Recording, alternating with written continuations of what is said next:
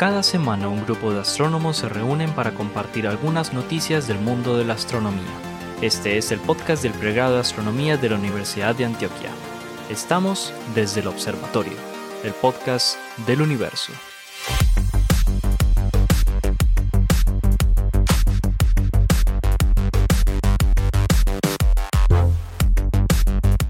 Bienvenidos a un nuevo episodio de Desde el Observatorio, el podcast del universo.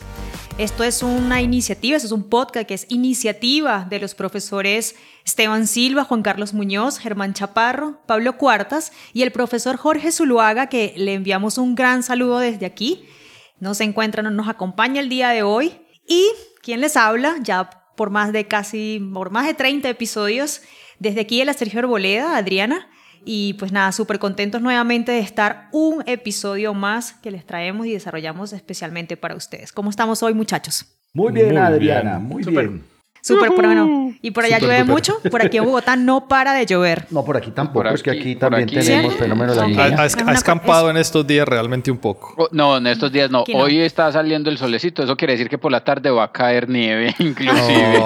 ayer, ayer también estuvo Bueno, aquí ha granizado, aunque ya yo estoy acostumbrada a esa vaina del granizo acá, pero uy, que esa vaina, o sea, el frío de verdad en las noches, le comentaba a Esteban que, que sí estaba súper fuerte, ¿ok? Bueno, nada, vámonos con nuestro super episodio y nada, estamos súper alineados porque vamos a comenzar con ciencias planetarias, con todas las noticias relacionadas a ciencias planetarias y vámonos con el profe Pablo. Muy bien, pónganme atención porque les voy a hablar de uno de los sistemas planetarios en formación además, que ha adquirido mayor fama durante los últimos 30 años, de hecho. Esta es una maravilla de estrella, pues hay un montón de estrellas ahí en la galaxia, pero esta es una maravilla de estrella que hemos venido observando desde hace muchísimo tiempo y que desde que tenemos observatorios infrarrojos, pues nos sorprendió gratamente porque descubrimos que alrededor de esta estrella hay un disco de material, fundamentalmente un disco protoplanetario, y esta estrella tan famosa que se encuentra a unos 19 parsecs del sistema solar, esos son como unos 60 años luz, de distancia, pues se conoce como Beta Picturis, o sea, la segunda estrella más brillante de la constelación del pintor, de Pictoris. Beta Picturis ha estado siendo observada, como les digo, desde los años 80, precisamente porque con, yo creo que fue el AIRAS, no sé, Germán, si vos recordás qué, qué, observatorio, creo que fue AIRAS quien descubrió que Beta Picturis tenía efectivamente un disco de acreción, un disco protoplanetario. En efecto, en efecto fue El primer, el primer disco protoplanetario. Exacto, además fue el primer disco protoplanetario observado. Cabe resaltar.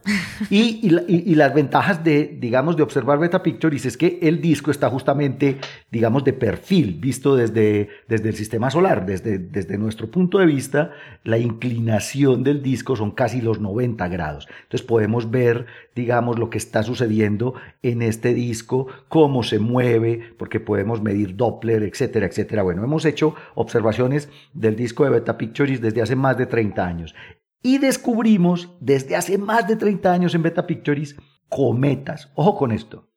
Haciendo fotometría de muy alta precisión desde 1987 ya se había planteado la posibilidad de que estuviéramos observando el tránsito de objetos cometarios en este disco frente a Beta Pictoris. En los últimos años, pues incluso ya descubrimos dos planetas, hay un par de planetas grandotes alrededor de Beta Pictoris. Esta es una estrella que es más grande que el Sol, tiene más o menos 1.8 masas solares y unos 1.7 radios solares.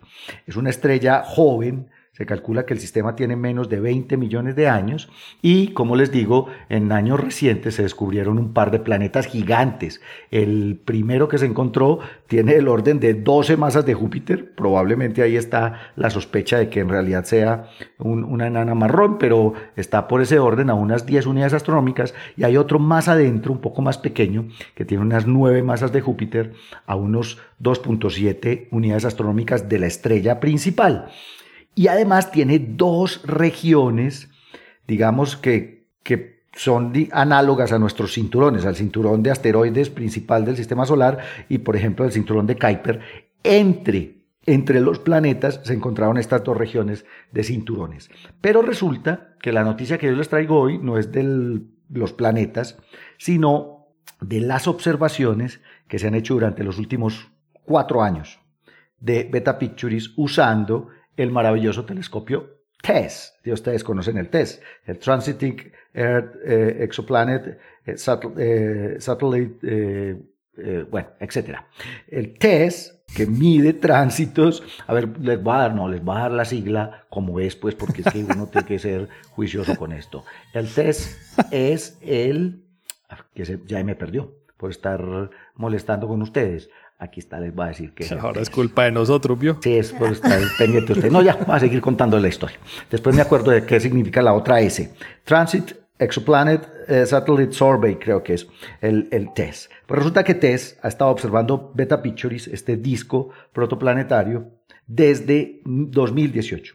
Y durante más de 156 días continuos estuvo observando Beta Pictures haciendo fotometría de muy alta precisión. Como les decía, ya se habían encontrado, digamos, lo que se sospechaba eran cometas pasando frente a la estrella. Se habían observado porque habían unas disminuciones, una absorción en las líneas de calcio del espectro estelar que se asociaban posiblemente con las comas o las colas gaseosas de cometas pasando frente a la estrella. Pero resulta que ahora, con la capacidad de la fotometría de TESS, se, han descubierto eh, tránsitos, se han descubierto las curvas de luz producidas por el paso de estos objetos pequeñitos frente a Beta Pictures y lo que estamos viendo es absorción ya no de parte del gas, de la coma de estos objetos cometarios, sino del polvo. Efectivamente, hicieron un modelo de la absorción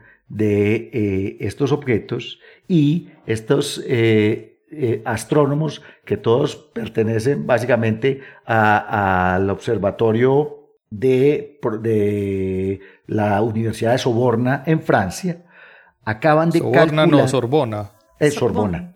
Sorbona. La soborna es la... sobornar es otra cosa, es algo que hacemos eh, cotidianamente en Colombia. Qué pena se me fue. El chispote el colombiano, Pablo. Se me chispote el colombiano. Aquí vamos a sobornar. Vamos a ver.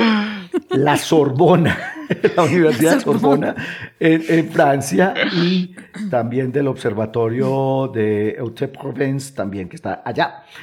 Estas personas acaban de calcular que lo que estaban observando en estas curvas de luz es justamente la presencia de al menos 30 cometas en el sistema de Beta Pictures y calcularon incluso los tamaños, calcularon la distribución de tamaños de estos objetos, encontraron que el más pequeño tiene más o menos 1.5 kilómetros de diámetro y que el más grande puede ser del orden de los 6.7 kilómetros. ¿Cómo lo hicieron? Con una metodología de, foto, de fotometría absurdamente compleja, además, pues obviamente utilizando modelos computacionales, pero además pues ajustando estas curvas de una forma increíble. modelando la variabilidad. Modelando la profundidad eh, de absorción, ellos lo llaman absorption deep, y es cuánto absorbería un objeto con unas ciertas características pasando frente a Beta Pictures y efectivamente los modelos les dan con los huecos en las curvas de luz que detectaron y precisamente con esos modelos y basados también en los modelos que tenemos del sistema solar, calcularon cuál es la distribución de masas y de tamaños, más bien de tamaños, más que de masas, de estos 30 exocometas. O sea, hemos estado preguntándonos aquí si podemos encontrar exolunas. Pues ya encontramos exojómetros. Yo, yo, sospecho que no son rocas peladas, ¿no? O sea, es, eh, digamos, eso, es, El es, El, tamaño estimado del núcleo, pero supongo que lo que, lo que calculan es todo el, Con la todo el tamaño completo de la coma. Ah, ok, ok. De la coma, claro. Es que, es que lo que está tapando la luz de la estrella es la coma del cometa. Estamos viendo cometas activos, no cometas apagados. Que realmente es lo más representativo del, cometa, o sea, la coma. Como Exacto.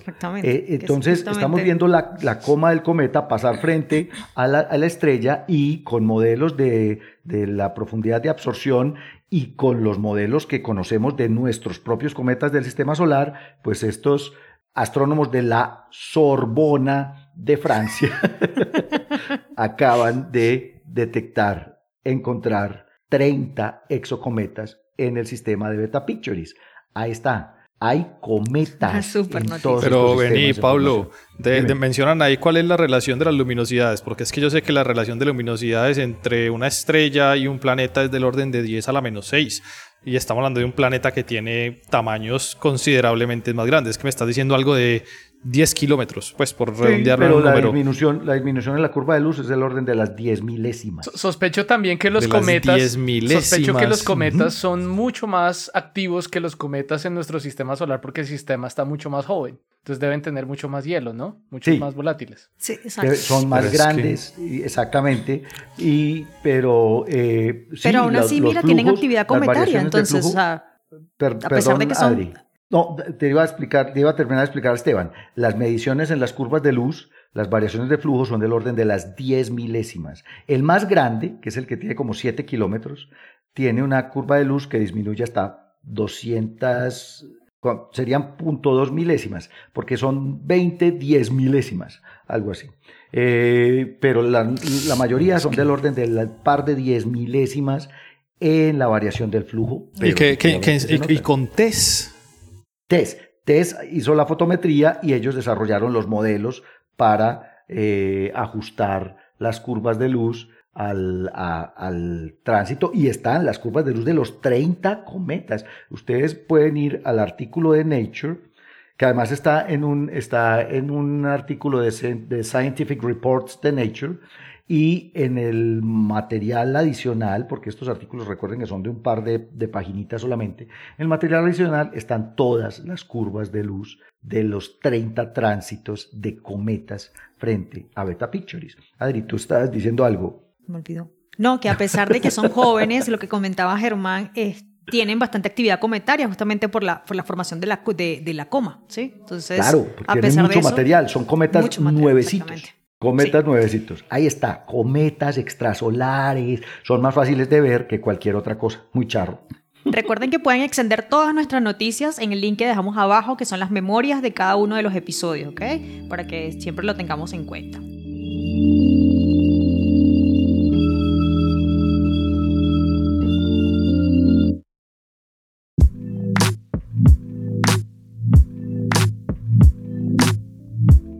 Nada, continuamos las noticias y esto es Germán que nos va a hablar. Bueno, eh, mi noticia también tiene que ver con la, con la formación de, sistemas planetarios y no cualquiera, sino el nuestro.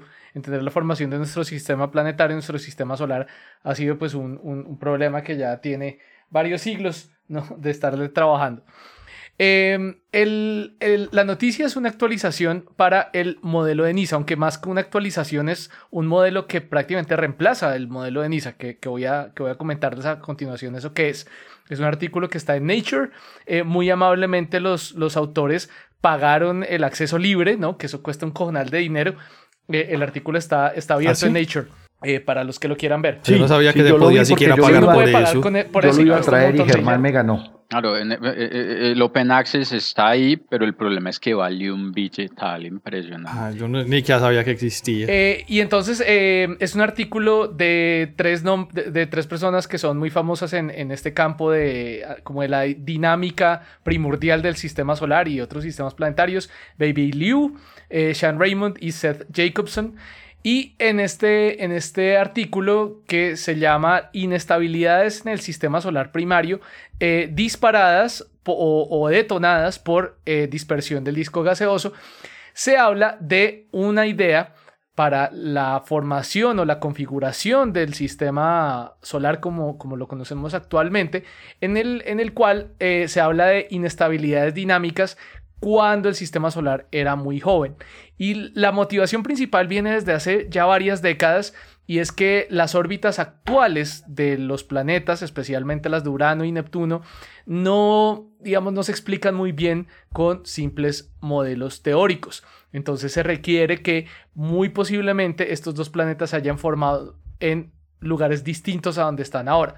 Eh, la mayoría de modelos no son capaces de producir estos planetas en sus ubicaciones actuales porque en, el momento de formación del sistema solar, en esas ubicaciones, la cantidad de embriones planetarios que pudieron dar lugar a estos planetas eran, estaban muy separados unos del otro y entonces era muy improbable como, como poder eh, arrejuntar suficiente tierrita como para formar estos planetas en esa ubicación. Entonces se piensa que se formaron en otra ubicación diferente.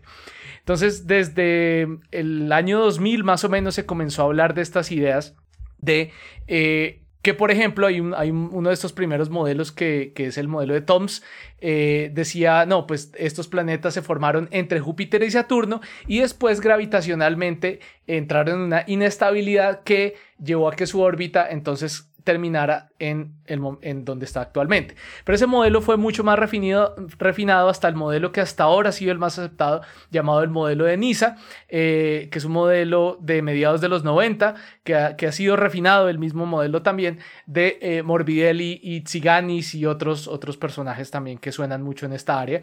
Y ese modelo entonces lo que dice es no, no es como dice Tom, sino es un poquito diferente. Los planetas gigantes se formaron eh, juntos, más juntos de lo que están ahora, Júpiter donde está actualmente, eh, pero Saturno y los otros dos, entonces, em, más juntos. Y entonces la idea es que ellos interactúan con los planetesimales muy masivos que había en el, en el disco de Kuiper, que también estaba más cerca y era mucho más masivo que el que vemos actualmente, y se desarrolla entonces con esa interacción, con esos torques gravitacionales de interacción entre los planetas y los planetesimales eh, exteriores, se desarrolla una inestabilidad dinámica que cambia entonces las órbitas de estos planetas y los pone donde están actualmente, con un paso importante, y es que Urano y, Neptuno estaban en lugares eh, distintos a donde están ahora, es decir, Actualmente Neptuno es el que está más lejos. Originalmente era al contrario, era Urano el que estaba más lejos. Y en esta inestabilidad, entonces cambian de lugar y se van más lejos de donde están, de, donde se formaron originalmente. Eh, de hecho, se han hecho actualizaciones que incluyen un quinto planeta, un o sea, otro, otro jugador adicional, un gigante de hielo que posiblemente fue eyectado eh, ahí no me quiero meter, un, área que, que, que, fascina a muchos acá. Eh, Juanca siempre trae estas historias de, de, de, otro posible planeta que está por ahí escondido. bueno. Pero, pero hay, varios, hay varias simulaciones que dan cuenta de este posible planeta extra. Sí, o sea, incluyen un planeta extra para explicar nuestra configuración actual del sistema solar. O sea, más fuerza para la idea del plan de, los más planetas por ahí. Pero no es la supertierra esta. No es la este supertierra esta a 100 unidades entonces, digamos, esta, esta, esta, esta inestabilidad dinámica de las órbitas, no específicamente el modelo de NISA, sino la inestabilidad dinámica, explica muchas cosas aparte pues de la configuración de las órbitas. Eh, explica también que los satélites jovianos eh, sean tan raros como son, es decir, que aún entre las lunas galileanas hay grandes diferencias eh, por posibles, posibles interacciones con, con objetos del, cinturón de Kuiper, eh, o sea, objetos transneptunianos. Eh, también la población de troyanos, de asteroides troyanos de Júpiter es explicado por esto y también por la forma de las órbitas, la excentricidad en órbitas de objetos del cinturón de Kuiper. Ahora, durante mucho tiempo se ha pensado y también me, tocó como, buscar un poquito que eso explica algo llamado el bombardeo tardío eh, pesado eh, pero parece que esto es algo que ya más recientemente se ha caído, parece que no hubo tal cosa como el bombardeo tardío pesado, sino que ha sido un producto de sesgos de observación, que, la, idea es que se veía como un exceso en el bombardeo de, cuerpos del sistema solar primigenio a la Luna, pero parece que eso no ocurrió, entonces esto digamos que ya no es un factor en este modelo, aunque hasta hace muy poco tiempo sí, eso digamos eh, desde el 2016 se comenzó a tumbar esta idea. Eh, el caso es que este modelo predice un disco, un, un cinturón de Kuiper muy pesado originalmente. Eh, y pues gracias a, estudios, digamos, de muestras de ciencias planetarias, se eh, parece ser que esta inestabilidad tuvo que haber sido muy temprana, es decir, mm, tuvo que haber ocurrido máximo a 100 millones de años de la formación del sistema solar, por mucho. Entonces, eh, este modelo tiene dos problemas, o más bien dos incógnitas grandes, y es, bueno, ¿en qué momento ocurre eso? O sea, ¿por qué ocurre? O sea, ¿qué obliga a que sea tan pronto? y también, ¿Qué es lo que dispara, lo que detona esta inestabilidad? Entonces, este artículo, el nuevo artículo eh, de Bei Liu y los demás, propone que esa inestabilidad se puede producir gracias a efectos de eh, del disco, es decir, de los momentos más primordiales, más primigenios de la formación del sistema solar, como lo mencionaba Pablo en el caso de Beta Pictoris, pero pues aquí en, la nebulosa planetaria original. Entonces, lo que ocurre es que el, eh, originalmente el disco tiene un montón de gas y polvo. En el caso de Beta Pictoris ya no hay casi gas porque esto ocurre muy prontamente que la estrella se barre el gas, se lleva el gas eh, en, escalas de tiempo del orden de un millón de años, de 1 a 10 millones de años, por mucho. Y entonces lo que ellos dicen es que resulta que esa, esa evaporación, esa fotoevaporación, porque es por la luz de la estrella, esa fotoevaporación del gas que ocurre de adentro hacia afuera, presenta un frente de arrastre que es capaz de empujar a los planetas que sean más pequeños que Saturno. Entonces, Júpiter se forma donde es, Saturno un poco más cerca, Urano y Neptuno más cerca, y entonces este frente de, esta, de, de, arrastre, que es esencialmente el, el, gas que se va yendo y se va yendo y se va yendo por, por la fotoevaporación, empuja a estos planetas hacia atrás, pero más que moverlos, lo que hace es juntarlos. Y al juntarlos, entonces se... Em, eh, sí, se detona la inestabilidad. O sea, cuando están demasiado cerca, entonces ahí es cuando las, interacciones gravitacionales eh, a escalas de tiempo muy cortas, entonces pueden hacer que se vayan, eh, intercambien energía y se muevan de órbita radicalmente. Em, esto entonces explica esos dos temas que no puede explicar el modelo de NISA. Es que ocurre muy pronto porque esto ocurre en las primeras, primeras etapas de formación de un sistema planetario. Y segundo, explica qué detona esa, esa inestabilidad, porque esa inestabilidad tiene que ocurrir por algo. Los planetas por sí mismos no hacen eso. De hecho, un, artículo que, que, ahorita, que ahorita estoy escribiendo con, con, un estudiante, hemos hecho un montón de simulaciones donde el 90% de sistemas planetarios se quedan como están. Es muy improbable que solo gravitacionalmente eh, tengan estas inestabilidades dinámicas. Em, entonces, la idea es que ellos probaron muchas simulaciones cambiando muchos parámetros, más al disco, más a la estrella, un montón de cosas, y por lo general siempre se llega a la misma inestabilidad. ¿sí? generada por ese frente de arrastre. Esto replica eh, eh, los resultados del modelo de NISA. De hecho, ellos introducen un quinto planeta también y parece que funciona mejor. O sea que parece que el quinto planeta también es parte de esto. Pero no requiere que el disco original, eh, o más bien el cinturón de Kuiper original, sea tan pesado como lo requiere el modelo de NISA, sino es mucho más ligero, una masa muy inferior, por el orden de, de 5 a 10 masas terrestres, comparado con, con el disco que requiere el, el modelo de NISA, que es, o el cinturón que requiere el modelo de NISA, que es mucho más pesado. Eh, este proceso obviamente afecta la formación de planetas terrestres porque es muy temprano en la formación del sistema planetario, lo cual ah, tiene, digamos, como la cereza en el pastel, explica por qué Marte es tan flacucho y tan, eh, tan poco masivo. Eh, para eso se ha, explicado de muchas formas. De hecho, una hipótesis, la, la hipótesis del Grand Tack, que es que Júpiter se formó más lejos y después se acercó y después se fue. Bueno, es un poco ahí de, de vainas que se necesita que haga Júpiter para poder explicar por qué, por qué Marte es tan raquítico. Esto también lo explica porque desbarata, digamos, el material en el sistema solar interior. Eh, entonces explica un montón de cosas parece que mejor que el mismo sistema, el mismo modelo de NISA que ha sido como el, el no sé, el papá de los pollitos en las, los últimos cuántos, no sé, no sé hace cuánto fue el 95. Ha sido el Pienso que eso fue hace 15 años, pero creo que fue hace un poquito más. Entonces. No, NISA fue en los años eso 90. Fue, eso fue hace 15 años. No, ah, eso. Entonces, entonces nada, este, este es un nuevo modelo, no es, más que una actualización, es, es una revolución. Eh, pido disculpas públicas porque se la quité a Pablo desde, hace ya un buen rato. Esta, noticia tenía el nombre de Pablo así escrita y yo dije, no, es mía. Es mía. Ah, pero yo me encontré el BIS 30 exocometas que también son excitantes. Oíste, Germán, pero precisamente lo interesante otra vez es que vuelve e involucra el quinto gigante. Hay un mm. gigante que se formó aquí, que salió expulsado y que tanto el modelo de NISA como este nuevo modelo No es necesario, pero es mejor. Sí, funciona mejor el asunto si tenemos un planeta gigante expulsado. Eh, además también es interesante lo que tú dices, y es que este cuadra mejor con la masa del cinturón de Kuiper. Cuadra mejor porque el de Niza, como tú dices, necesitaba un cinturón de Kuiper más gordo, más masivo, pero esto es, es muy, muy, muy interesante. Nosotros tratamos de reproducir el modelo de Niza, bueno, a pequeña escala, con una de mis estudiantes hace un par de años, pero creo que nos hizo falta meter el gigante para que la cosa ah, No lo dije, pero este también invierte, este también hace lo mismo de invertir a, a, a, Urano y a Neptuno. Sí sí, sí, lo mencionaste. Bueno, súper la noticia.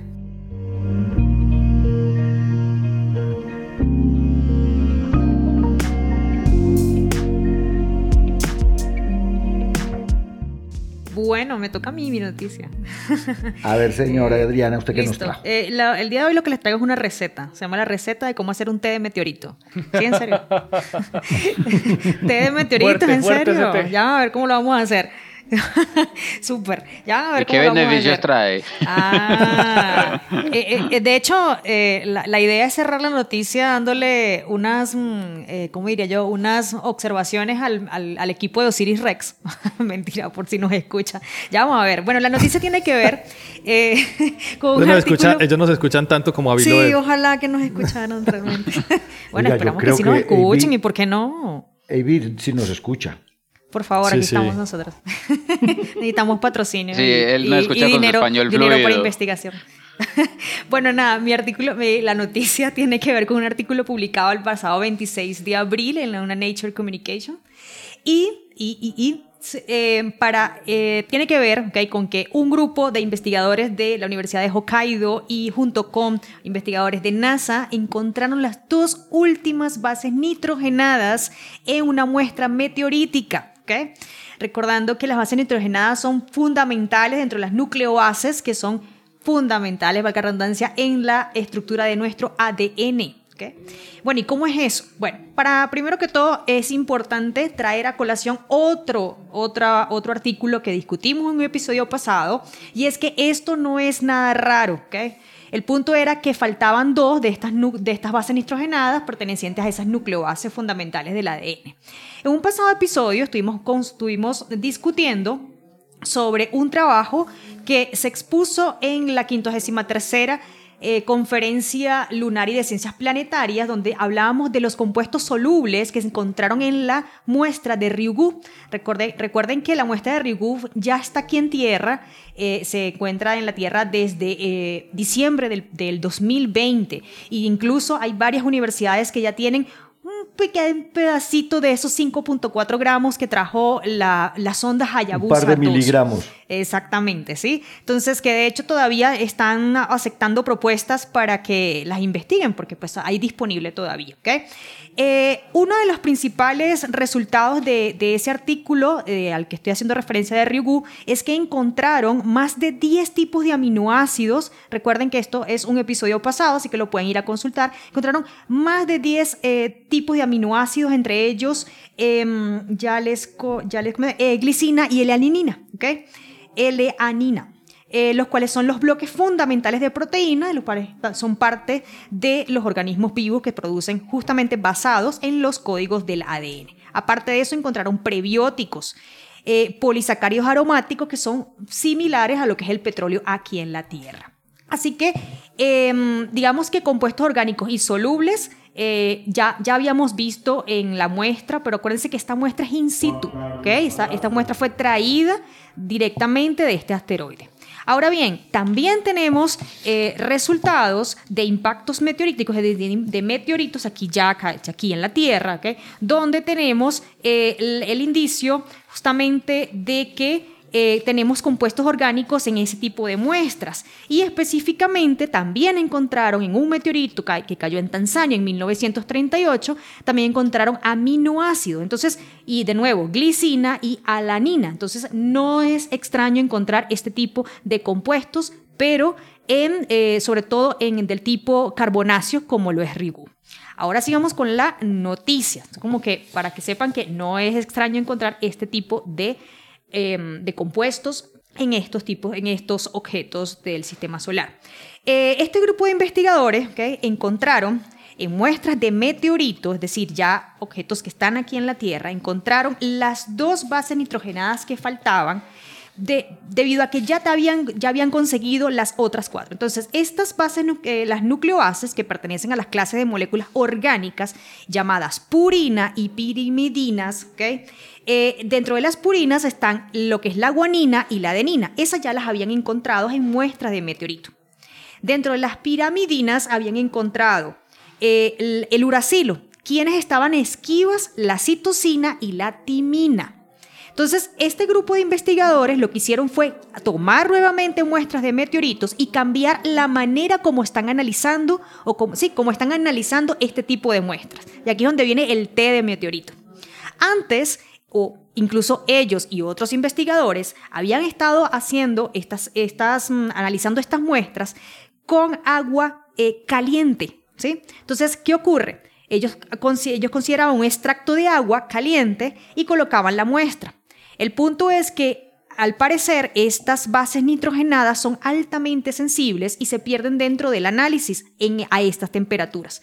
¿Qué hicieron ellos? Bueno, al vez de ahora considerar agua caliente, consideremos agua fría para extraer los compuestos en lugar de, eh, de digamos, aislarlos en esta muestra o destruirlas que encontraron que en efecto, que en efecto pudieron reconocer la citosina y la timina, completando las cinco bases nitrogenadas que necesitan. Repito, ya tenían la, la guanina, adenina, uracilo y ahora tienen la citosina y la timina.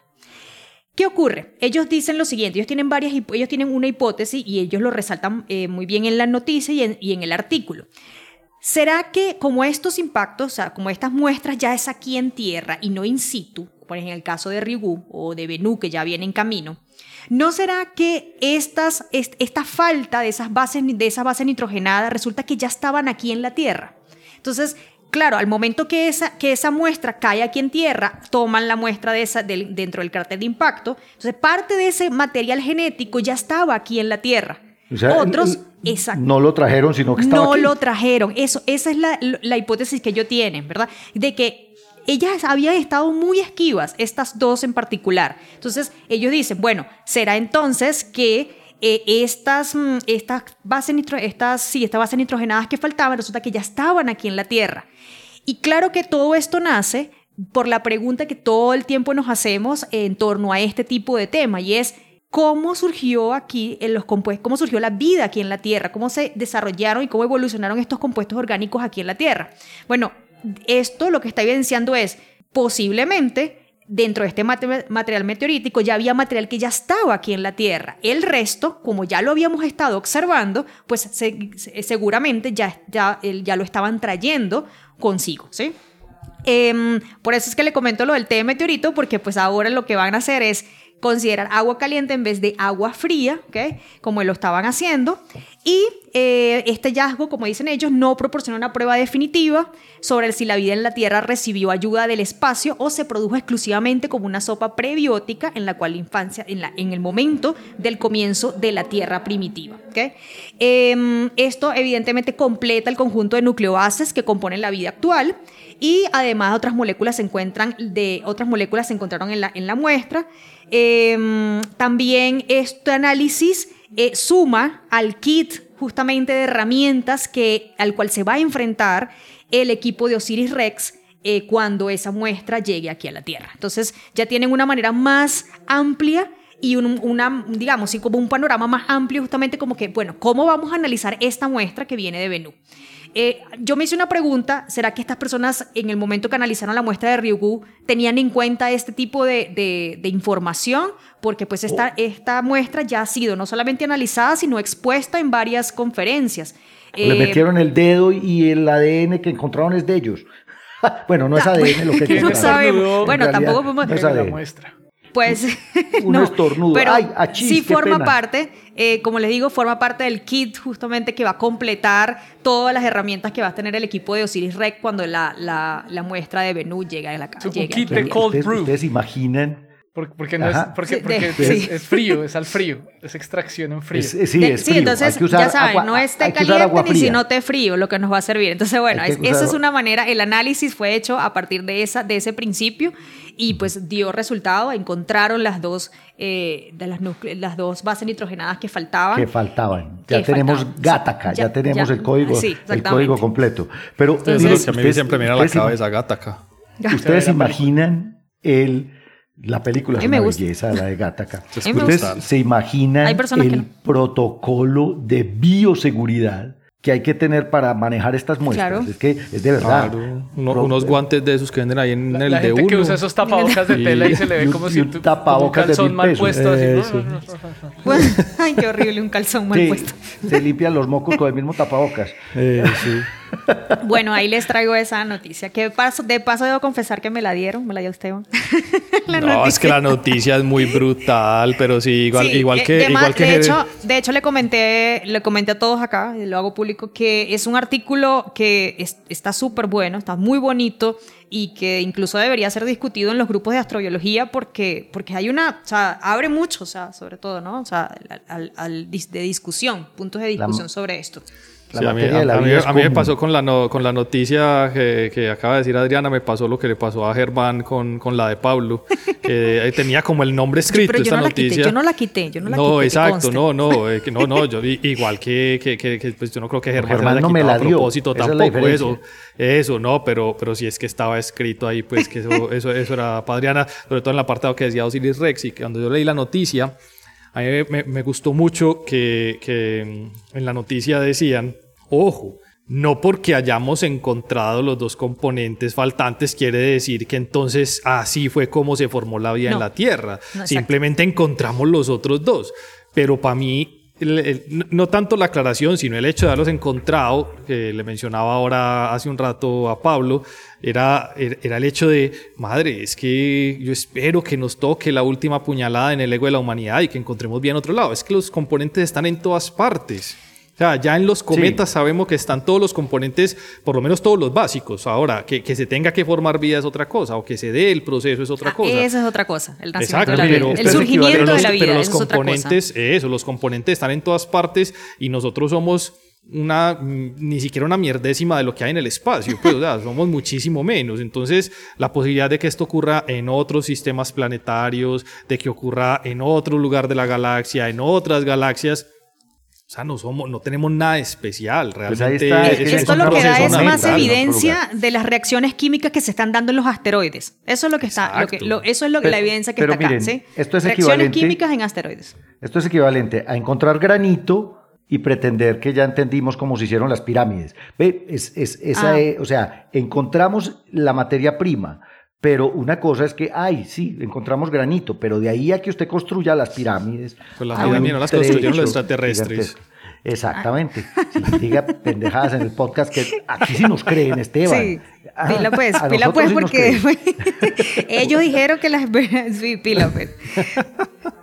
Bueno, ahí les dejo la noticia y bueno, nada, que vamos a hacerle forward, capaz, así como es que yo tuve que traerme esta otra noticia de Ryugu justamente como para conectar y fíjense que es que yo creo que esto eh, estuve en una conferencia, bueno, un seminario el, el, jueves pasado, sí, el jueves pasado, donde justamente decían, estamos en la era, en la Gold Age, sí, estamos en la era de, de oro justamente de ciencias planetarias. Entonces, nada, yo, es... yo creo que todos los años estamos en la era dorada. Ah, bueno, mejor todavía entonces. Bueno, ya que habló eso, eso, decía, eso, eso, decían en 1915. Estamos en la era dorada. Acaba de salir la nueva teoría que explica el todo. y todavía, no, todavía nos queda mucho por, por descubrir. Ah, sigamos siendo dorados más bien.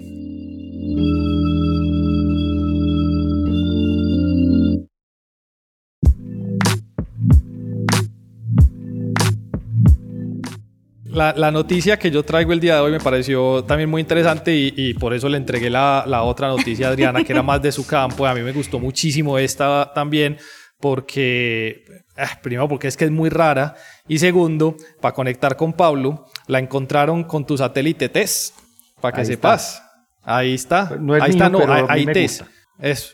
Entonces, eh, la, la, noticia tiene que ver con explosiones en estrella. Nosotros Normalmente a las explosiones en estrellas eh, las tenemos asociadas a unas palabras que llamamos nova o supernovas y tiene que ver en principio en una situación en la que la estrella termina ese poder estar eh, quemando el hidrógeno o los elementos que tiene en el interior de su núcleo y pasa a sus etapas finales donde lo que hace es eh, contraerse abruptamente en el núcleo y las capas externas caen y rebotan y eso explota, que es lo que nosotros llamamos una supernova. O hay un fenómeno alterno que conocíamos que es eh, en un par binario, hay una estrella muy pequeña que ya pasó por todas estas etapas, hay una estrella muy grande compañera y por atracción de la fuerza de gravedad la pequeña le roba material a la grande hasta que hay un punto que ya no soporta más ese material que le está cayendo y explota también eh, nuevamente eh, como lo que nosotros llamamos una nova o una supernova. Las supernovas siempre han sido muy importantes eh, en la astronomía, no solamente porque las venimos viendo, eh, los primeros registros la tienen los chinos eh, hace muchísimos años y la palabra nova, nova, pues de hecho viene de esa, esa estrella nueva que hay en el cielo, sino porque nos da también información de la evolución química del universo, de un montón de fenómenos asociados a esto. Pues estos, eh, este equipo de observadores también eh, eh, publicó un Nature, pero yo no creo que hayan pagado para que fuera gratis. La verdad no, no me fijé si pagaron para que fuera gratis. Oiga, este fue el capítulo de los Nature, pues todos. Sí, pues. sí, donde encontraron, utilizando observaciones de test, unos brillos inusuales que cuando los fueron a estudiar estaban asociados a dos estrellas enanas, que particularmente se encontraban en un sistema binario. El problema es que cuando en, un sistema binario una de las enanas le roba el material a la otra y explota, como lo expliqué ahorita en, forma de una supernova, el cambio en el brillo desde el proceso inicial hasta el proceso final se toma unos días o varios días, inclusive puede ser del orden de meses. En este caso, la detección duraba horas. Y entonces era muy extraño porque cuando iban a buscar decían, pero no, ahí no está ocurriendo una nova como las que nosotros conocemos. Se pusieron a medir, se pusieron a investigar, eh, habían procesos similares, esto se hizo en el óptico, habían procesos similares que habían sido detectados en eh, longitudes de onda más cortas, en los rayos eh, ultravioleta, y encontraron que hay una tercera fuente que había presentado este tipo de fenómeno. Entonces, lo que hicieron fue estudiar cuáles serían de los modelos actuales los que podrían explicar esto. Entonces, puede ser eh, unos campos magnéticos muy fuertes que tienen unos procesos particulares que generan este tipo de, fenómeno o lo podrían generar. Descartaron ese, modelo y luego llegaron a la conclusión, que es el modelo que proponen en este artículo, y es la siguiente. Cuando el material comienza a caer sobre la estrella enana, no necesariamente cae de manera homogénea sobre toda la superficie. Particularmente, los elementos que son menos pesados, como el hidrógeno, pueden ser capturados por las líneas de los campos magnéticos de la estrella enana blanca. Al ser capturados son transportados o son guiados por esos campos magnéticos hacia los polos magnéticos de la enana blanca y al ser llevados a los polos magnéticos de la enana blanca caen sobre esa parte especial, sobre la superficie en esa, en esa enana blanca y en ese momento al encontrarse una gran cantidad de eh, material, en este caso hidrógeno, con una temperatura muy alta y que cuando caen generan compresión, producen fusión nuclear, como la que tuvo la estrella cuando estuvo en secuencia principal. Pero acá hay dos aspectos muy importantes. Primero, la cantidad de fusión que producen es instantánea, por eso explica rápidamente el que el fenómeno se observe por horas, ¿sí? Lo segundo es, eh, y esto lo mencionaban, pues volviendo a, ahorita lo de las pirámides, eh, que me pareció muy particular, eh, mencionaban que la cantidad de material que quemaban en ese intervalo de pocas horas eran de algo así como 32 billones de masas de, de Giza, de la pirámide de Giza. De la pirámide, ah, mira, ahí está. Por eso fue que me, que me, acordé lo de las pirámides. Pero, pero no cae, como no cae homogénea sobre toda la superficie, sino solamente en los polos, estaba el tercer fenómeno muy particular y es la quema o el estallido en zonas localizadas sobre la superficie de la estrella, que es un fenómeno que si bien se había estudiado, nunca había sido observado. Entonces, a estas explosiones nuevas de estrellas, particularmente en sistemas binarios con enanas blancas, que tienen una, eh, en comparación con la explosión de las novas normales, un millón de veces menos de brillo, les acuñaron el nombre de micronovas. Entonces, a partir de ahora, no solamente tenemos novas, supernovas e hipernovas, sino que para el otro lado tenemos las micronovas, que son estallidos en intervalos de tiempo muy pequeños que se producen en zonas localizadas por la quema rápida de fusión de hidrógeno que es capturado de la compañera eh, mayor en tamaño que cae a través de los campos magnéticos en los polos de la enana blanca. Entonces ahí les dejo las micro Voy a hacer una pregunta. Yo, creo que la, la, diferencia ahí es, porque es que cuando vos tenés una, una, una, un, par binario de contacto, el, el material cae al, a la estrella compacta a través del disco de acreción. No cae toda junta de guanabanazo. En principio también cae, vamos a decirlo así, como a través de un flujo localizado. La cuestión es que cae más. Ahí sí, cae todo mm. lo que venga, hidrógeno, helio, lo que caiga, y obviamente en una mayor densidad, porque el disco de acreción es un más, un, más supply, un, un, un repositorio, un reservorio de masa mucho más abundante que el que, el que podrías tener. Cuando tenés el caso del, del, material del disco, tenés literalmente hablando la atmósfera. Vos formás ese disco, ese disco está caliente, está ionizado y, y, los átomos o el hidrógeno que Esteban dice se va hacia los polos son unos cuantos atomitos. La gente no crea que es que es un montón, no, son unos cuantos atomitos de esa atmósfera, de ese, de ese disco de acreción, que es capaz de moverse a través de las líneas de campo cae al planeta en las secciones polares y ahí es donde produce la detonación. La, la pregunta ahí es, es, también es de menor intensidad y debería ser de menor intensidad, evidentemente, porque la fracción de masa acumulada en ese mecanismo es mucho más chiquitica. Pero yo, yo tengo, yo tengo una... Sí, es que además dura un par de horas solamente. Una pregunta así como de, de sustentación de, de, tesis doctoral. Y es, y es, juepucha, ¿y cómo es el magnetismo en enanas blancas? Es grandísimo. Es no, muy fuerte. claro, campos magnéticos muy fuertes. compacto. Sí, sí. ¿Sí? O sea, ¿solo por eso? Sí, sí, claro. No, no, no, no, no, no, pues aparte de porque es compacto, el, el, cuando se dio la compresión del núcleo en las etapas finales, la conservación de momento angular hace que las, eh, los electrones que se liberan en el proceso comiencen a moverse muy rápido en superficie.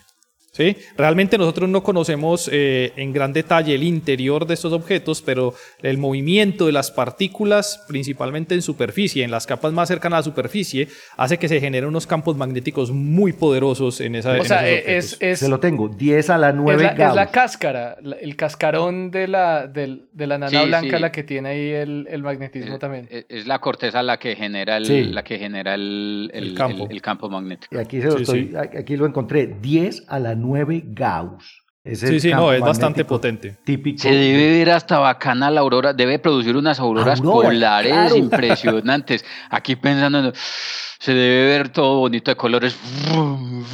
Eso es algo que podíamos buscar en radio, en radioastronomía. pero, pero, pero, pero, ahí dicen, los autores dicen que es la primera vez que se observa eso. Pues ojo, eso es un modelo. En óptico, pues, en óptico. pero, pero pues lo que, que, es la primera vez que se observa que hay acreción de material eh, localizado de esa manera. Ojo que eso es un modelo, pues eso no, realmente eso no es evidencia directa asociada con, con, con la observación. Yo me imagino que alguna otra cosa podría explicar ellos, descartaron, ellos descartaron dos modelos, eh, espérate, yo te digo cuál fue el otro modelo. Uno fue el que, le, el que les mencioné, pero ellos descartaron otro modelo. Ellos dijeron que eh, acreción estelar y, eh, la reconexión de campos magnéticos eran modelos, era, eran modelos descartados directamente. Entonces, eh, sí, no, obviamente esto es, esto es un modelo, es una posible explicación, pero sí trataron de buscar eh, modelos alternativos para explicarlo, primero. Y segundo, eh, hay observaciones también en el ultravioleta, que es interesante. Quiero decir, hay objetos similares que se han observado en ultravioleta, nunca se habían asociado a un modelo como el que ellos proponen. Esta observación es en el óptico. Y entonces supongo yo hicieron los cálculos para saber cuál sería el brillo que tendría en el óptico el modelo que están proponiendo. y es en un intervalo de tiempo eh, el que ellos se parece que están encontrando. Y, entonces ya aguanta empezar es a buscar en otros remanentes, en otras supernovas variables, pues porque estas son variables. Claro reverberaciones, porque entonces uno buscaría la explosión grande y pum, pum, pum, pum, piquitos chiquiticos. Ay, qué cuca. Pero además, además, o sea, además de lo que está diciendo, además de lo que está diciendo Juanca, que esto es un modelo, eh, son solamente tres objetos los que han detectado estos Por eso digo, por eso digo, para buscar más, lo que hay que empezar a buscar es en, en, las que están clasificadas como supernovas tipo 1A, ¿cierto? Entonces, eh, que son variables, muchas de ellas, porque hay unas que son cataclísmicas, otras son variables, entonces, uno podría buscar en la detección de la supernova, la que es variable, esperar entonces eh, mirar en... La, variable no, la periódica. La periódica, perdón. Eh, o sea, la nova recurrente. Buscar entre los, entre los picos máximos, buscar esas reverberaciones y esas reverberaciones podrían estar asociadas. El primer hay, un buen proyecto de radioastronomía. El, episodio. ah, sí. señor. paper para hoy, paper para hoy. Bueno, chévere.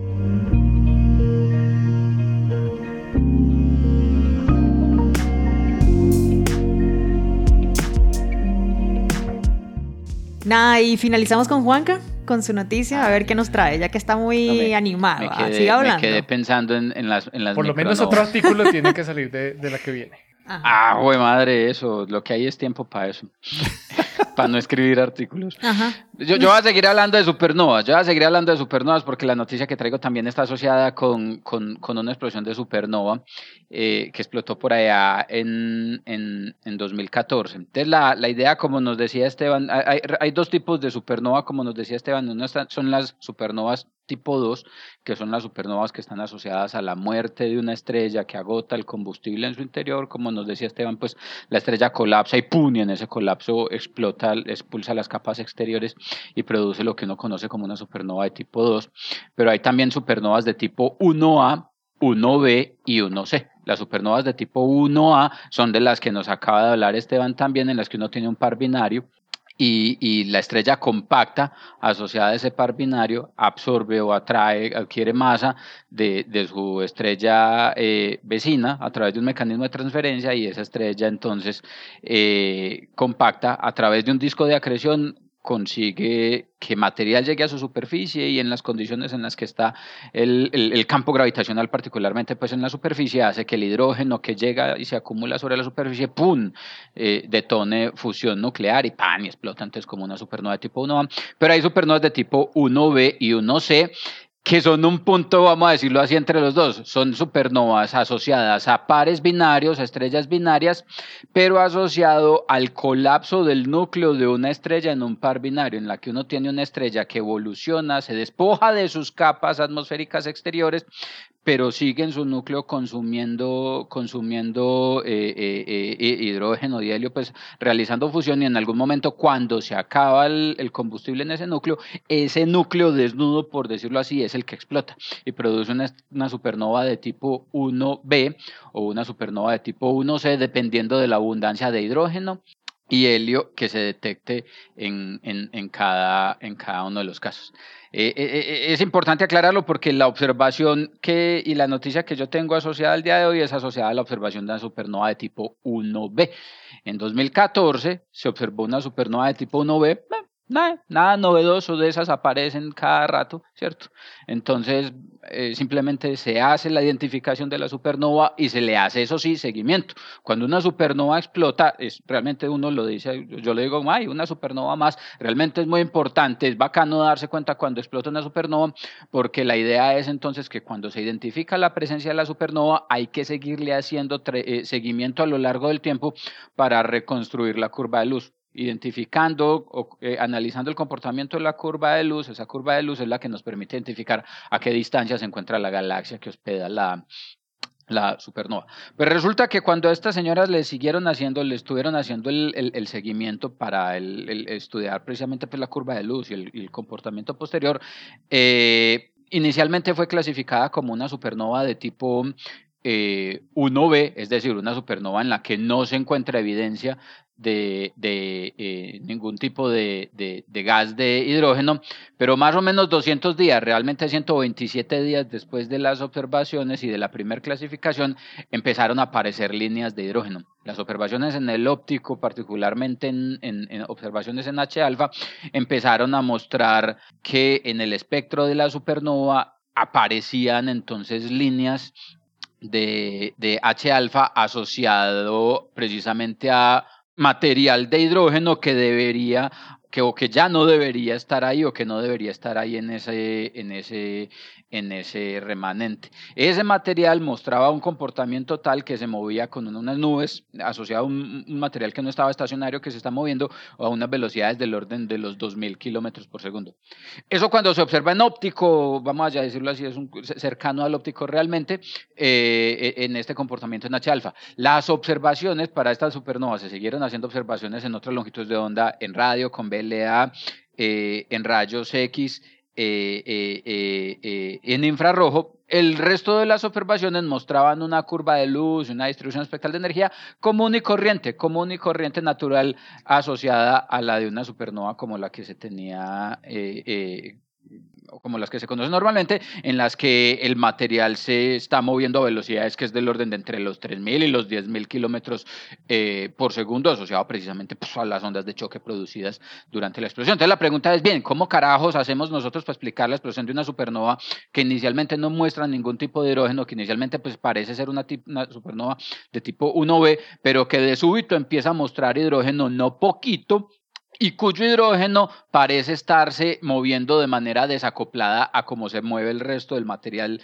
eh, en, las, en las ondas que se propagan desde la, desde, la, desde la supernova como tal. Pues esta gente viene con una idea que sugiere, que sugiere empezar a abandonar un paradigma que, que, que que se acostumbra a utilizar cuando se modelan las explosiones de supernova y es la simetría esférica. Cuando una persona explota, eh, escucha que es una persona explota, cuando una persona escucha, o cuando una persona explota y todo lo vemos explotar, ¿cierto?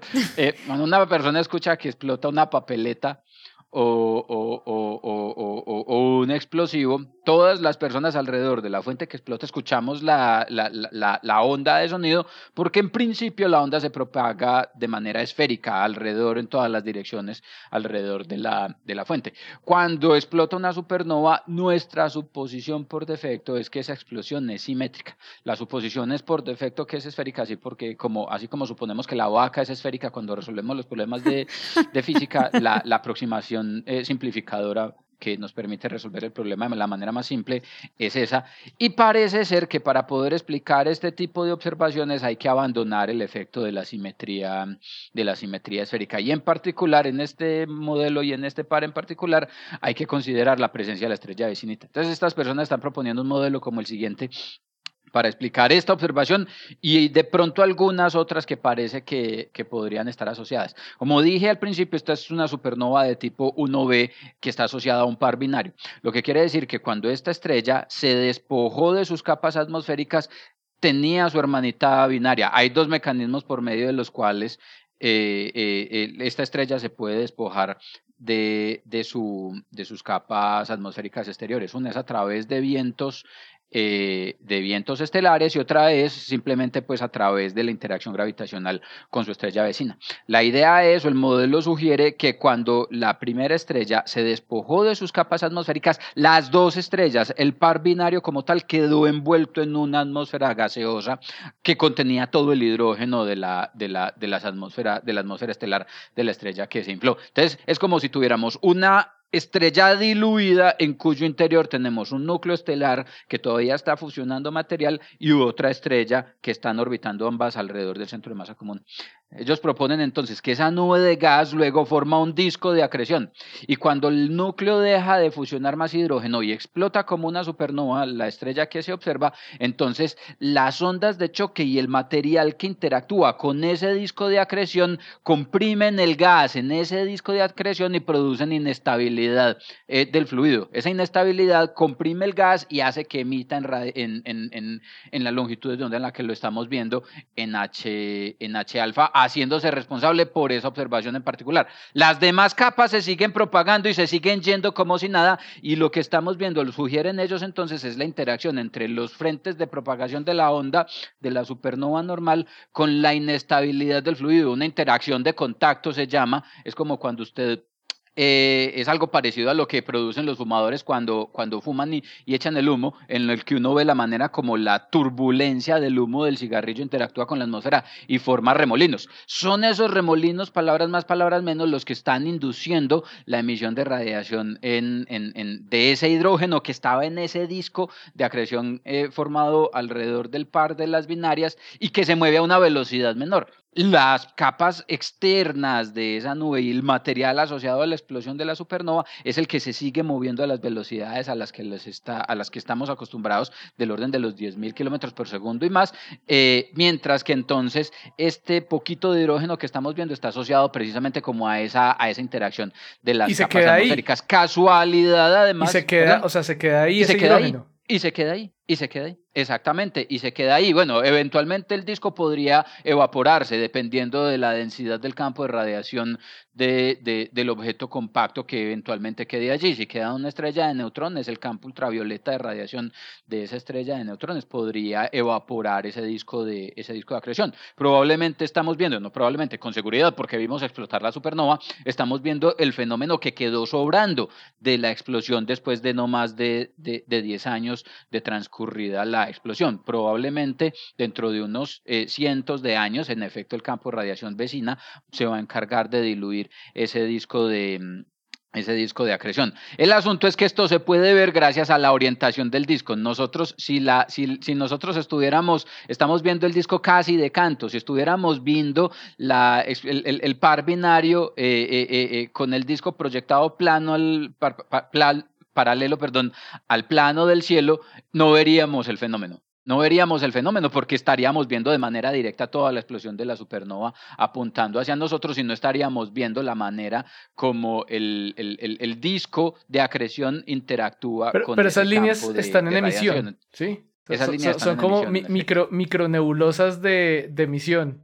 Exactamente, son como una, es, es, literalmente hablando una micronebulosa de emisión alrededor de ese par binario que produjo la, la supernova de tipo, eh, de tipo 1B. Eh, Hay que abandonar la aproximación de la vaca esférica, muchachos, para empezar a estudiar y para poder interpretar correctamente las abundancias y las líneas de emisión que se observan en muchas de las supernovas de tipo 1B y 1C que son aquellas eh, en las que hay core collapse asociado a un par de estrellas binarias. Esa interacción binaria rompe con la condición de simetría esférica y puede hacerse responsable por eh, fenómenos como este que, que, están describiendo en esta. ¿Y hay, hay alguna contraparte acá cerquita que podamos ver si eh, responde por esos observables? ¿Cómo así? Pues alguna, eh, remanente, algún, no, no algún remanente. Supernova, Eso, pero remanente de. Tan, tan, tan, cercana y tan. O sea, porque tiene que ser cercana. Eso, el asunto, el asunto es que otra vez, esto lo podemos ver de nuevo, porque es que estamos viendo una supernova que explotó no hace más de 10 años.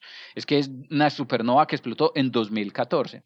Evidentemente, todavía estamos viendo el hervidero de la explosión de la supernova. Es el smoking gun de la, supernova, de la explosión de la supernova. En el vecindario, nosotros no tenemos, en la Vía Láctea no tenemos una supernova desde hace, eh, registrada desde hace 500 años o, más. Eso se tiene que ver en una galaxia eh, eh, lejana. Y lo que habrá que esperar es precisamente empezar a estudiar o a buscar este tipo de, de, fenómenos, en, en, las próximas supernovas que empiecen a detectarse en lo sucesivo. En la, en la de en, en la de Beetlejuice. Ah, de pronto, quién sabe el asunto. Ahí nos daríamos cuenta si Beetlejuice tiene un par binario. Recordemos que es que tiene que haber un par binario ahí. Sí, sí, sí, claro. Tiene que ser una, una supernova de tipo 1B o 1C. Sí, sí, sí. Bueno, nada, y con esas noticias. Ahí les dejo. Eso, con esas noticias de micronovas y supernovas que nos acaba de contar Juanca, nos despedimos por este episodio y nos vemos y nos escuchamos el próximo episodio. Chao, chao. Chao, chao. Gracias por escuchar desde el observatorio. Estamos en Spotify, Apple Podcasts, Google Podcasts y muchas más plataformas. realizado por Jorge Zuluaga, Esteban Silva, Pablo Cuartas, Juan Carlos Muñoz y Germán Chaparro, profesores de astronomía del Instituto de Física de la Universidad de Antioquia. Con la producción y edición de quien les habla, yo soy Giraldo, pregrado de astronomía de la Universidad de Antioquia.